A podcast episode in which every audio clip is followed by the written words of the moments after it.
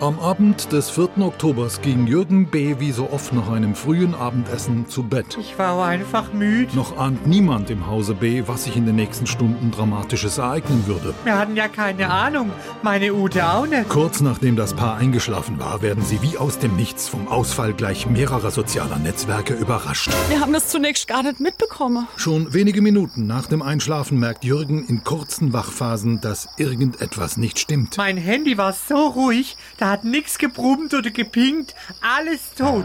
Ich hab noch meine Frau geweckt und gefragt, ob sie das auch nicht gehört hat. Ich hab auch nichts gehört. Erst gegen Mitternacht wird den Bs klar, dass sie weder Facebook, Instagram ja nicht mal mehr WhatsApp haben. Mir ist schon seltsam vorkommen, dass niemand das Bild von unserem Wurstsalat geliked hat.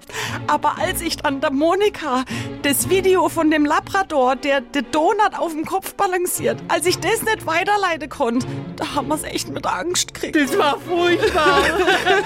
Familie B wird bis zum späten Abend noch in der Auffangeinrichtung der Bill Gates Stiftung intensivmedizinisch und psychologisch behandelt. Normalerweise wird doch das Herzle beim Drauftippe rot. Komm her, Schatz. So etwas darf sich nie mehr wiederholen. Guck, Ute. Ich hab unseren Wurstsalat jetzt bei Twitter drin. Schon zwei Likes und ein Retweet vom Metzger Vogt. Gott sei Dank. Weißt du was? Ich mach geschwind einen Wurstsalat-Dance beim TikTok. Hashtag läuft wieder. Die Welt ist überm Berg. Alles Gute, Jürgen und Ute.